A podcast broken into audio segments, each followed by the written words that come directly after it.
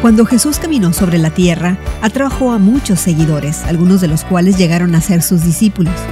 Hoy en la palabra, en Lucas, mientras Jesús viajaba hacia Jerusalén, enseñó al pueblo lo que significaba seguirlo.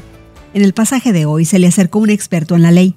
Reconociendo su autoridad como maestro, el abogado le preguntó, ¿Qué debo hacer para heredar la vida eterna? Jesús responde con una pregunta. ¿Qué está escrito en la ley?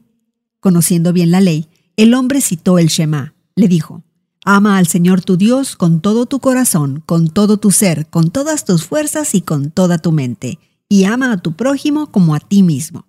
Cuando Jesús confirmó la respuesta del abogado, el abogado pidió aclaración. ¿Y quién es mi prójimo? le dijo.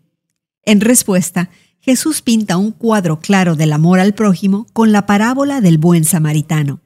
Amar al prójimo significa cuidar a otro con sacrificio, incluso a los culturalmente despreciados.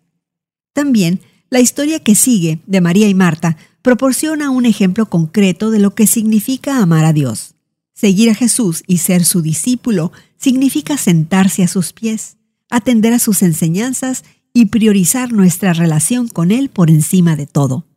Describe una ocasión en la que alguien te discipuló. ¿Cómo te enseñó y te formó esa persona? ¿Has tenido la oportunidad de discipular a otros?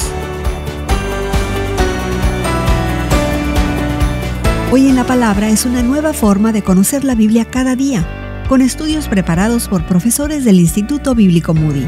Encuentra Hoy en la Palabra en tu plataforma de podcast favorita. Más información en hoyenlapalabra.org.